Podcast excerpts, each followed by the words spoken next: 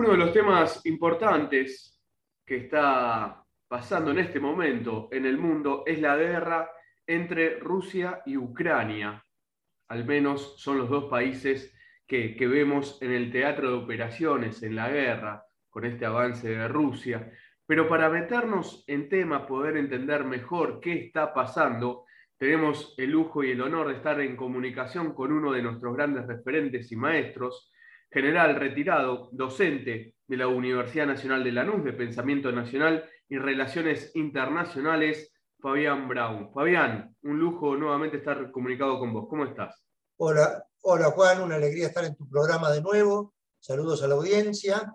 Y, sí, el mundo está conmovido por este, eh, esta guerra que se ha desatado en el centro de Europa. Y, bueno, eh, tiene eh, mucho para recorrer y para develar en lo que está sucediendo. ¿no? en principio yo quisiera decirle a, nuestros, a nuestra audiencia que la guerra se hace o una guerra es una manifestación más de los hechos sociales de un momento determinado, ¿no? Y desde la caída del, del muro de Berlín, Occidente no tuvo una alternativa en cuanto a cuál era el modelo económico que debía, eh, el modelo, el modelo económico dominante.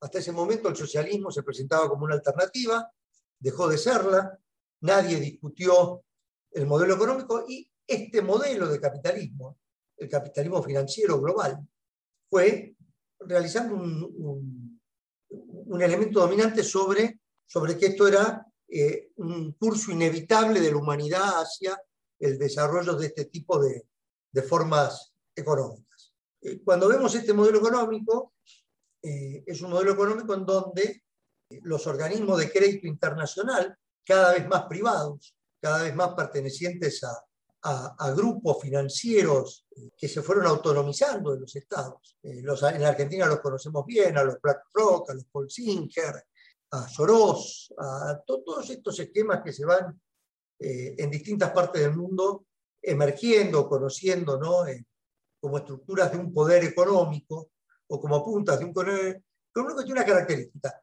no tiene una relación directa con la producción de bienes y servicios si se quiere, la crisis del 2008 en Estados Unidos, la burbuja esta de las hipotecas, la conocida como la crisis de Lehman Brothers, nos va a mostrar ¿no? Tremendas burbujas de millones, de miles de millones de dólares, sin una vinculación directa con la vida real y lo cotidiano de la gente. Es decir, la mayor renta que da el sistema no es a partir de, la producción y del trabajo, sino a partir de otros mecanismos de generar plata desde, la plata. Y esto en la Argentina lo venimos viviendo hace mucho, ¿no? Hace mucho tiempo que, que vemos, esto es así, el mundo se va polarizando más en ricos y pobres, cada vez más un sector muy pequeño concentra una inmensa cantidad de, de, la riqueza y cada vez más hay gente sin, sin trabajo. Bueno, este es parte de un modelo que está en crisis, que está en crisis del 2008, ha producido un tremendo estancamiento en la economía global y la pandemia lo sumergió aún más en, la crisis. Vemos que fueron emergiendo divergencias al sistema. Si se quiere, eh, la presidencia de Donald Trump fue una, de crítica al modelo global, a decir, señores, vuelvan con las empresas acá, vuelvan a generar una cadena de valor dentro de Estados Unidos, porque Estados Unidos está perdiendo, está perdiendo la capacidad de generar la riqueza acá. Esa era una de sus grandes consignas, Fabián, la de justamente dar trabajo a, como llamaba él, a los estadounidenses, ¿no? Vuelvan las empresas porque hay que dar laburo acá. En, esta, en esta justamente sociedad ¿no? del capitalismo financiero, hay una palabra que empieza a definir muchas cosas, que es la palabra híbrido. Y la palabra híbrido significa combinar cosas. Y esta es una sociedad crecientemente híbrida y los conflictos empezaron a denominarse híbridos también, en gran medida. Como te decía, a partir de la caída del muro y del repliegue de la disolución de la Unión Soviética, de la crisis profunda en que, fue, en que se sumergió Rusia, de Yeltsin, Estados Unidos apareció como la gran potencia militar las dos guerras del Golfo, la guerra contra Serbia, eh, bueno, las distintas operaciones militares en las cuales Estados Unidos, eh, digamos, son las experiencias militares de las últimas, de las últimas décadas. ¿Qué fue haciendo China en estos últimos 20 años? China razonó, Estados Unidos tiene las Fuerzas Armadas más desarrolladas, no compitamos con eso y elijamos otro lugar donde desarrollar, eh, Y China, y en esto quiero señalar, ahí eh, tenemos en, la Universidad de Lanús a Gustavo Girado, eh, un excelente docente que ha escrito libros fundamentales para entender este desarrollo chino y lo que está pasando en el mundo hoy. Ah, ¿En qué salió a competir China? Y este es el libro justamente que nos presenta Girado, es en los estándares. Cómo se fabrican las cosas. En definitiva, Occidente nos propuso vivir estándares occidentales y los chinos salieron a competir en los estándares. Salieron a competir en cómo se vive en estándares chinos. Y así es que los chinos se fueron metiendo en la OMS, en las normas ISO, en, una cantidad de, de elementos, ¿no? Y fueron avanzando. Fueron avanzando hasta convertirse en la locomotora de la economía mundial. Son el segundo PBI, pero han sido los que más han crecido en los últimos 20 años. Y en ese crecimiento fueron haciéndolo con un modelo alternativo. Y ese modelo alternativo es, podemos crecer, podemos desarrollarnos tecnológicamente, podemos ser exitosas en un sistema capitalista sin comprar el relato de Occidente y sin comprar las formas de Occidente o sea, hacerlo al modo chino, digamos. Y este modo chino, que es un modo asiático, eh, congrega las dos terceras partes de la humanidad. Esto es para entender el tema de Ucrania, tenemos que entender que el crecimiento de China puso a prueba el sistema y el liderazgo económico de Estados Unidos. Y el proyecto chino de la nueva ruta de la seda, que atraviesa Asia, va a tener, va a encontrar en, en Ucrania un nodo que vamos a tratar de, explicar más adelante. En el medio de esto, eh, vemos que en la pandemia el mundo occidental gira alrededor del dólar y el dólar gira alrededor del petróleo. O sea, el petrodólar es lo que da la base monetaria de, eh, la moneda aceptada en el mundo como término de intercambio. Ahora bien, este petrodólar viene siendo eh, cuestionado por las empresas de la inteligencia artificial que, eh, y esto se lo vio, vienen siéndolo, pero se lo vio mucho más en la, en la pandemia, el motor del, del modelo económico. Las empresas del conocimiento están desplazando a las empresas de la energía, particularmente de los hidrocarburos en, en, el mundo. Es más, Facebook y otras empresas nos hablan de monedas electrónicas, de monedas virtuales, ¿no? que reemplacen el, patrón del petróleo, del dólar en base al, al petróleo. Quiero decir que hay tensiones internas dentro del sistema capitalista y tensiones externas que son la aparición de China como gran potencia económica mundial que no disputa la fuerza. Y este es otro tema importante para entender. Occidente concibe el poder y la fuerza en la superioridad de medios. Siempre te aparece una flota, una cañonera, para imponer, eh, junto con, las ideas te aparece el elemento, el elemento militar.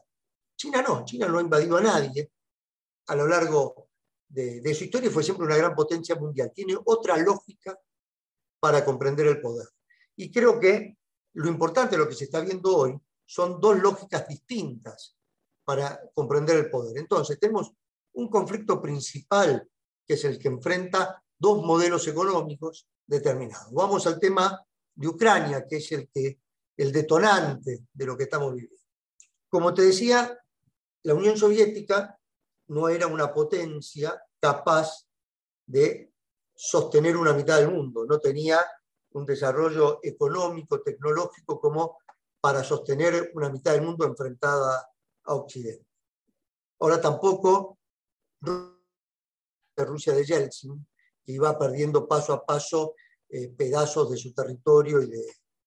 O sea, Rusia es una potencia europea con inserción asiática de, los últimos 500 años. Lo fue siempre.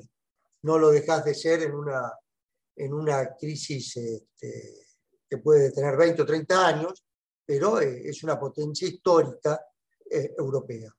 Bueno, Rusia, el avance de la OTAN, ¿no? a partir de, de la caída del muro, la incorporación de las repúblicas bálticas a la OTAN, la incorporación de Polonia a la OTAN, va generando un cerco sobre Rusia. Al mismo tiempo, esta naturaleza de los conflictos híbridos sobre los países eh, y las repúblicas fronterizas a Rusia, donde Rusia ejerce influencia, se van produciendo lo que se llama la revolución de los colores. Distintos golpes de Estado que van alterando la situación política de estos países. Y estos golpes de Estado tienen una mecánica a través de las redes, ¿no? a través del, empleo de, eh, de, mercenarios, que van presentando una agitación social que termina, o no, en un golpe de Estado, pero sí que termina en un enfrentamiento interno. La misma mecánica se usó en la primavera árabe para derrocar a los gobiernos árabes que, venían de la tradición nacerista o de la tradición Baas, como pasó con, Libia, con Mubarak, como pasó en distintos eh, países. Y bueno, esta última guerra de Siria es un resultado fallido de esa guerra, la que no le sale bien, pero las tecnologías, eh, las metodologías utilizadas son, son las mismas. De repente aparece una camioneta Hilux con alguien que utiliza un misil, entonces nos preguntamos dónde se instruyó esa persona, cómo consiguió el misil, y de eso jamás aparece información. Y cuando esto es así es porque Occidente está más comprometido de lo, de lo que sabemos en ese tipo de, de cuestiones. El tema es que la Rusia de Putin comienza a consolidarse un modelo político, consolidarse eh, una forma muy tradicional rusa de, poder, y esa forma tradicional rusa hace un acercamiento a China y hace un acercamiento a, a India, a Brasil, en su momento con los BRICS, van generando formas alternativas de entender el mundo. Incluso proponen instituciones como bancos, como una cantidad de, cuestiones que intentan plantearnos un mundo alternativo al que nos plantea eh, Occidente. Rusia, y entre otras cosas por su seguridad interna, retoma la península de Crimea, que su salida al Mar Negro un objetivo eh, de los Romanov históricos. Uno se pone a ver desde Iván el, Terrible hasta la fecha, lo que está planteando Putin no es distinto a lo que planteó ningún gobernante ruso. Acá hay un hecho que es este, fundamental. El gobierno ucraniano de Víctor Yanukovych es derrocado en, 1900, en 2014, en lo que se llama el Maidan, y eso genera una nueva situación geopolítica que es donde se inicia el conflicto. Este conflicto tiene su inicio en el derrocamiento del gobierno de, Yanukovych. De, ese, derrocamiento, finalmente Zelensky es elegido eh, presidente de Ucrania. ¿Alguna reflexión sobre Ucrania? Hay varias Ucranias o varias tradiciones en Ucrania. Tenemos una Ucrania rusa, efectivamente, como la, que nos plantean las repúblicas del Donbass, Donetsk, Crimea. Hay una Ucrania muy polaca, que fue polaca durante muchísimo tiempo, la zona de la Galicia. Hay una Ucrania moldava o romana. ¿Con esto qué quiero decir? Hay zonas que son prorrusas o que se sienten parte de una cultura eslava rusa y zonas que se sienten otra cosa. Desde ahora, no desde hace mucho, y en el medio sucedieron muchos conflictos que fueron dando identidad a estas minorías. Por ejemplo, un conflicto importante es el del ejército rojo con los rusos blancos después de la revolución del 17, otro conflicto trascendente cuando las tropas del Tercer Reich entran en la zona de Galicia, se produce el epicentro, el holocausto, en esa zona. Por eso es que cuando se habla hoy de los sectores nazis, en eso lo que estamos hablando en realidad son de sectores eslavos que fueron parte activa del, del genocidio y que tienen eh, una importante presencia en esa, eh, en esa Ucrania. Eh, de esa mezcla de cosas que, están en permanente movimiento ¿no? en, en, Ucrania es que se desata este conflicto. ¿Y este conflicto dónde está el tema? Bueno, los tratados de Minsk no cumplidos, en donde hay un compromiso de no avanzar con la OTAN en Ucrania, porque ese avance de la OTAN en Ucrania compromete situaciones estratégicas de, la Federación Rusa, por ejemplo, en Crimea su salida al mar. Esto ni hablar de lo que llaman los campamentos de laboratorios eh, biológicos o de bases de misiles o una cantidad de cuestiones que pueden ser entendidas. Pero acá el tema concreto es la reivindicación rusa de su salida al mar en Crimea como tal. El otro tema es que el desarrollo de infraestructuras tecnológicas que lleva adelante China justamente tiene en su acceso a Europa la salida de, eh, Ucrania, es una etapa fundamental del acceso de esta matriz de infraestructura que se llama la Ruta de la Seda. Entonces, ¿qué se está viviendo? Por un lado se está viviendo la reivindicación rusa de su salida al mar, intereses geopolíticos o su seguridad integral, como la llama Putin. Por el otro lado se está viviendo el frenar a, a China en su acceso a Europa. Y por el otro lado se está frenando un tema importantísimo, es la energía rusa que abastece a Europa. Estamos desenchufando a Europa de Rusia. O sea, el gas ruso que va a Europa y que es parte de la matriz energética esencial que hoy dispone eh, Europa, no llegaría más y ese abastecimiento tendría que hacerse por otro lado. El gas licuado norteamericano, energía que venga de África, todavía no se sabe qué. Pero lo que se está es aislando a Europa de China y de Rusia. Y esa es otra de las consecuencias geopolíticas de lo que estamos viviendo. Para algunos autores, lo que se está viviendo es la determinación de, áreas, de nuevas áreas estratégicas, donde los, las grandes corporaciones de Occidente determinan un área donde no, no va a haber competencia con los chinos y donde no va a entrar el estándar chino. Y áreas que quedarán como áreas de disputa, supongo que el sudeste asiático, Vietnam, eh, Tailandia, todo, todo este sector, Estados Unidos va a intentar disputárselo a China, Filipinas, este, supongo que es el escenario que se viene acá. Pero entonces, ¿qué gana Estados Unidos con esto? En un marco de renuncia al proyecto global, Estados Unidos lo que está ganando es definir un área de tratamiento preferencial para los estándares occidentales, que va a ser Europa, el mundo anglosajón definido en el Brexit, Nueva Zelanda, Australia, y bueno, y este limbo en el que queda sumergido Sudamérica. digo sumergido porque las reacciones de Sudamérica son, son dispares respecto a lo, a lo que estamos viviendo. Entonces, por un lado tenemos la definición de áreas preferenciales desde el punto de vista tecnológico, económico, que vamos a vivir. Por el otro lado, entiendo que Europa es la gran perdedora como espacio estratégico, ¿no? Y esto para nosotros tiene que ser una reflexión porque hasta ahora nosotros, Sudamérica, en general, hacía una especie de péndulo entre Europa y Estados Unidos. Nunca nos acercamos mucho a Rusia y nunca establecimos una relación fundamental con, con China todavía.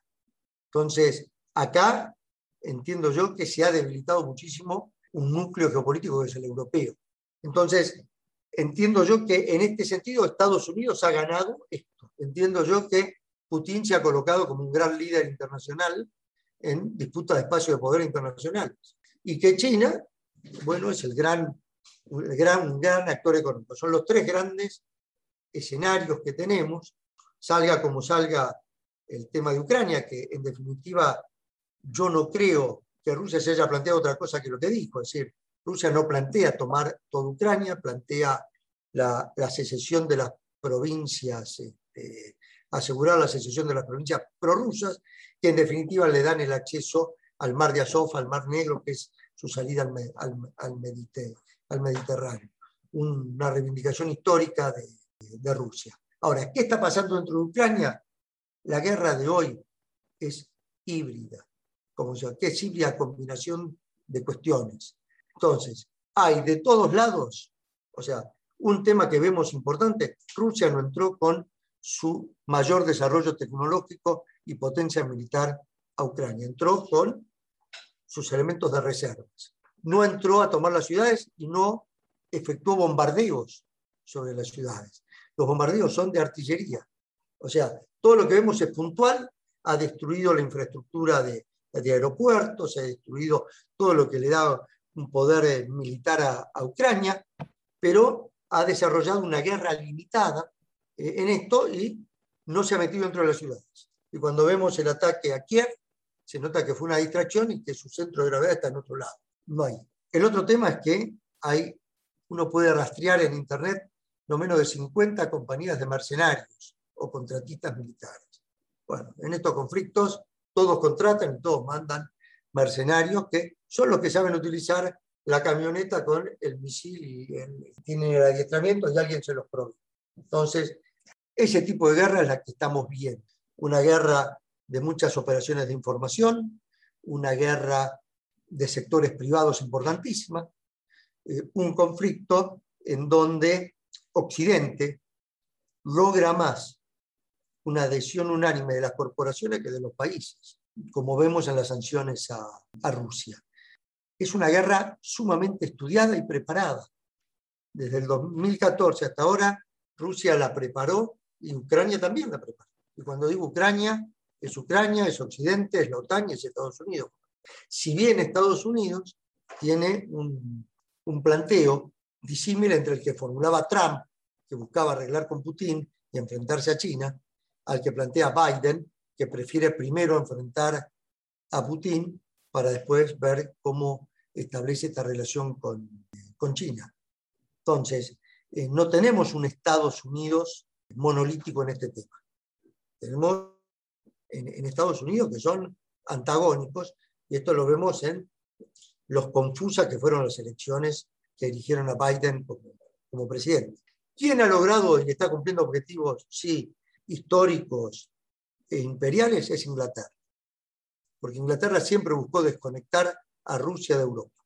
Esto es un. Desde, la, desde Mackinder hasta la fecha, sus planteos geopolíticos siempre giraron alrededor de este tema. Y este tema se encuadra dentro, dentro de esto. ¿no? Creemos que, bueno, que hay un mundo anglosajón que con el Brexit se fue consolidando, que este mundo eh, ha sometido a Europa Central, a Europa, perdón, a la Unión Europea, y que esta guerra eh, muestra la pavorosa indefensión que tiene la Unión Europea y, pérdida de poder eh, y de peso político global que viene perdiendo desde la Primera Guerra Mundial hasta hoy. El mundo que vemos es cada vez menos eurocéntrico, es un mundo donde Europa ha perdido cada vez mayor poder y hoy su su incapacidad de ser actor en la negociación es, tremenda. Así que creo que se están conformando, que la guerra lo que está permitiendo es delinear esas nuevas áreas de, influencia, nuestras, esas nuevas áreas, espacios económicos, donde sí, va a ser muy importante qué pasa con los recursos rusos, que a dónde van y cómo van. La verdad que el contexto geopolítico muy importante para entenderlo y también empezar a, a pensar lo que está pasando desde donde estamos nosotros, desde estas latitudes, para comprender que lo que se está pasando en, Ucrania es justamente una disputa geopolítica mundial, esto que, que contabas, eh, Fabián, toda la parte esta, esta de, China, cuando hacías el, comienzo, para mí completamente eh, desconocido, ¿no? Este rol que, mencionabas, no, no, lo hubiera no, lo hubiera pensado y la verdad que es muy importante poder salir de, estas lógicas que también algo que está pasando y estamos viendo, Fabián, es justamente la guerra comunicacional, ¿no? Una vez más vemos cómo eh, la, censura en los medios de comunicación o el bombardeo permanente desde un lado, desde una óptica, solamente para, para, salir eh, o llevarnos a la lógica más occidental y poderlo pensar, insisto, de nuestras latitudes también pensar, bueno, recién hacías mención a lo del Reino Unido, ahora entiendo más por qué el primer ministro británico estuvo en Kiev hace pocos días nada más, ¿no?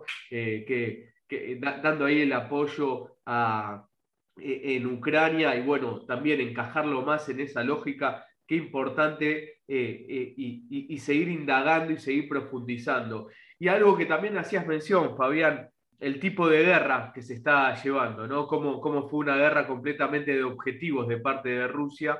El otro día mirando en CNN, hay un militar de Estados Unidos retirado, un teniente coronel, decía que Rusia está perdiendo tremendamente la guerra, que era una paliza en contra de Rusia. Y no, bueno, cuando vamos analizando encontramos que en realidad no es así, porque van por objetivos, van por lugares completamente pensados para ir teniendo el control. Y algo importante también, estoy reflexionando, Fabián, de todo lo que decías. Desde el 2014 empezó esta guerra, no empezó ahora. Es un enfrentamiento que empezó con un golpe de Estado que se fue profundizando. Hay documentales donde muestran cómo en pueblos que se, sentían más prorrusos son bombardeados desde el 2014. Entonces esta guerra no empezó ahora, sino que, que viene de arrastre hace varios años y en todo caso con, el, con Biden ahora como presidente se profundizó y llevó a Rusia a hacer este despliegue militar. Estamos conversando con el general retirado docente de la Universidad Nacional de Lanús, docente en Relaciones Internacionales y Pensamiento Nacional, Fabián Brown. Vuelvo al comienzo y voy a aquí quizás más a la, porque ahí estaba reflexionando, Fabián, a la pregunta lo que estamos viendo es de alta complejidad y no podemos caer en el loco de Putin o esta cosa de, Rusia para avanzar sobre Ucrania. No, bueno, es muy complejo lo que pasa eh, en Ucrania y en definitiva, como vos estuviste dando esta cátedra que nos diste de lo que está pasando en Ucrania, acá hay un enfrentamiento de, de lo que pasa a nivel mundial. Y la pregunta va, Fabián, ¿por qué tenemos a Estados Unidos enfrentándose a China y a Rusia, geopolíticamente hablando, pero que también en lo que es en, los, en las Naciones Unidas o en distintos aspectos de, los organismos internacionales, no es que hay un apoyo total a Estados Unidos. Hemos visto cómo se votó eh, para eh, expulsar a, Rusia o, o, expulsar, no, para eh, suspender a Rusia eh, ahí en las Naciones Unidas, en, el, Comité de Derechos Humanos, y no votó todo el mundo en contra de Rusia. O sea, la hegemonía de, Estados Unidos se está viendo en crisis fuertemente. Tal cual. Insisto, esto no es nuevo, Juan. Cuando vemos las organizaciones que se fueron creando en los últimos 20 años y la cantidad de países que nuclean buscando alternativas al modelo creado en la Segunda Guerra, después de la Segunda Guerra Mundial, vemos que ese modelo está en tranca eh, crisis y, decadencia. Eh, esto, esto por, un lado. Menos de un tercio de los países apoyaron las sanciones. Y cuando hablamos de esto, digo países de la OTAN que no la apoyaron. Turquía, aliados estratégicos de Estados Unidos, Arabia Saudita. Entonces, este tema es sumamente diverso y Estados Unidos no ha conseguido. Por eso digo, Estados Unidos consiguió más apoyo de las corporaciones transnacionales que de los países en realidad, en las medidas eh, económicas. O sea, las sanciones vienen más de las corporaciones que, que de los países. Entonces, creo que es ahí donde se está jugando la verdadera guerra. Y la verdadera guerra es la que están jugando las grandes corporaciones por determinar sus áreas de influencia. Estados Unidos, por un lado, vemos que Estados Unidos elude todo enfrentamiento directo con Rusia. Entonces, seguramente estará financiando mercenarios, estará proveyendo armamento, estará haciendo todo lo que puede, pero esto no incluye, eh, es más, cuando Polonia le ofreció bases para pelear la superioridad aérea sobre Ucrania, Estados Unidos dijo no. O sea, o sea, esto se va a definir en lo que resista Ucrania, pero la OTAN no se está metiendo formalmente a disputar algo más. Como Rusia tampoco se está metiendo con, con su primer poder militar, se está poniendo con, con los elementos de reserva eh, que está haciendo esto. Es decir, nadie está eh, empeñándose ahí. Sí lo que se está definiendo es cadenas de suministros de los grandes recursos rusos, esto que venía para Europa, ¿dónde va? Aquí hay una sanción una contramedida rusa muy interesante. Me obligás a, me sancionan con la moneda rusa, bueno, a mí me pagan en rublo. Esta medida cuestiona el dólar como moneda de intercambio. No me pagas en dólares. ¿Cómo de, de, eso, Fabián, puede salir favorecido tanto Rusia como China, de que el dólar termine de ser la moneda internacional. Por eso digo, esto de la moneda, tenemos cuestionamientos desde el interior del sistema capitalista profundo, con las compañías, las empresas de inteligencia artificial, y ahora esta crisis del reconocimiento al dólar como moneda que está haciendo Rusia sobre sus recursos. Para otros autores vamos hacia un multipolarismo desde todos los ángulos. Eh, insisto, se está definiendo, si se quiere, la geopolítica del siglo XXI, que va a ser distinta de la caída del fin de la Guerra. Estamos conversando con el general retirado docente de la Universidad Nacional de Lanús, docente en Relaciones Internacionales y Pensamiento Nacional, Fabián Brown. ¿Cómo tendríamos que pensar, digamos, lamentablemente siempre que hubo guerras eh, internacionales, Primera Guerra Mundial, Segunda, o conflictos entre los, bloques de poder, los países eh, menos desarrollados, tercermundistas, como lo quieramos llamar, se tienen que posicionar y ver también desde, desde su lugar que, y esto no sé si es la palabra adecuada, pero sí qué ventaja poder eh, utilizar o, o, qué, o, cómo plantearse ante, ante ese conflicto.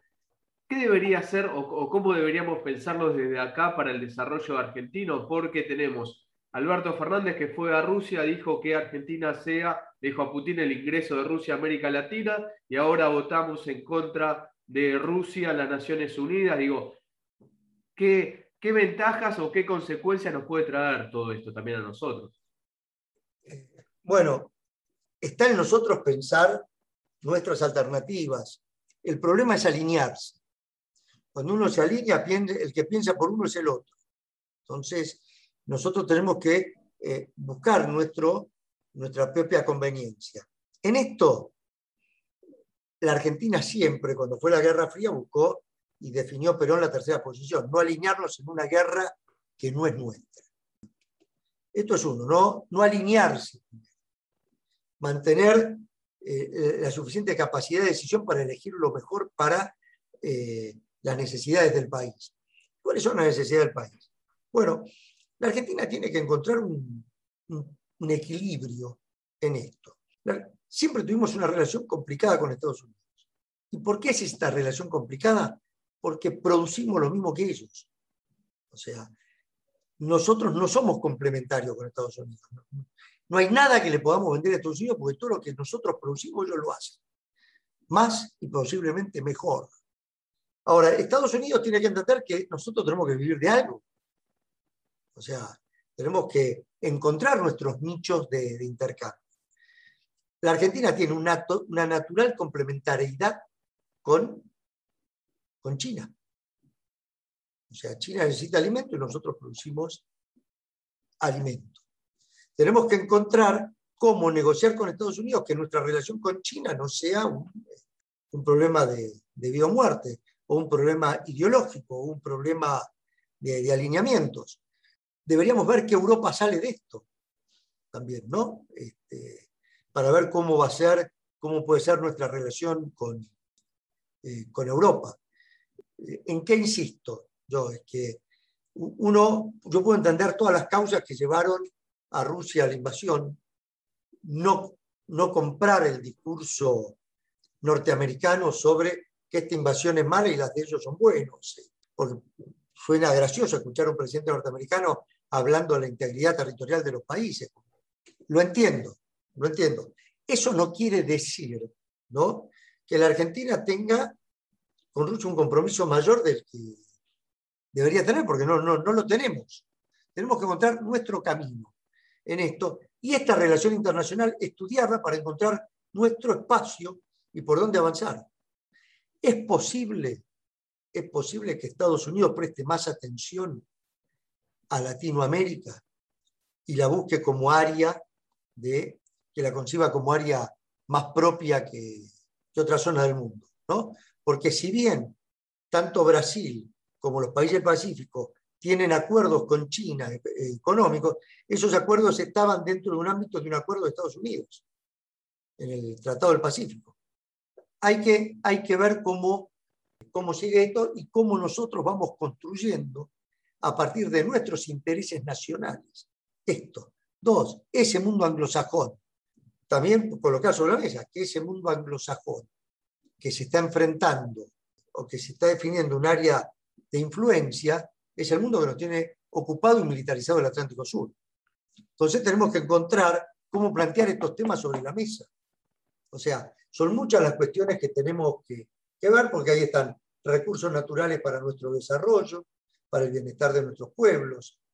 Lo que sí es fundamental, que solamente vamos a poder discutir esto en un pie razonable de igualdad, es si nos acercamos de nuevo a Brasil y Chile, por lo menos, por lo menos, a Bolivia y, generar una masa crítica donde la región pueda discutir sus intereses. Pero bueno, esto es una construcción que, que nos debemos. Así es, y, además por lo que vemos parece que hasta Brasil se está planteando mejor este conflicto, no se abstuvo en la votación en las Naciones Unidas en contra de la suspensión de Rusia, bueno, parece que inclusive otros países hasta se están manejando, digo, de Latinoamérica, se están hasta manejando mejor que, que nosotros, pero, pero como vos decís, Fabián... En algunas cosas sí y en otras no. O sea, a ver, la Argentina lo sostuvo a Evo acá. Claro, bueno hay una cantidad de cuestiones que hay que reconocer. El tema este de la votación de derechos humanos, si no implica la, eh, avanzar en, en, otro tipo de cosas, sí se nota que es evidente que hay una discusión adentro del gobierno sobre este, sobre este tema. Yo creo que mantener el pensamiento, desarrollar un pensamiento propio, una posición que nos dé cierta autonomía, lo mejor siempre ha sido para el país. Eh, por otro lado, bueno, esto, estos temas de los organismos de derechos humanos en la Argentina es muy fuerte. Bien, eh, Fabián, agradecerte esta cátedra que nos has dado para, para empezar a entender qué, qué, pasa, porque ha sido así, ah, nos has dado no, no, una entrevista, sino una cátedra, así que poder tomar mucho de, de, estos eh, conceptos y también panorama que nos has brindado para, para ir profundizando y entender mejor qué está pasando en este momento en el mundo. Fabián, un lujo como siempre, muchísimas gracias. Un fuerte abrazo, Juan, eh, saludos a toda la audiencia y nos estamos viendo en Lanús. Así será. Conversamos con Fabián Brown, general retirado docente de la Universidad Nacional de Lanús, docente de Pensamiento Nacional y Relaciones Internacionales.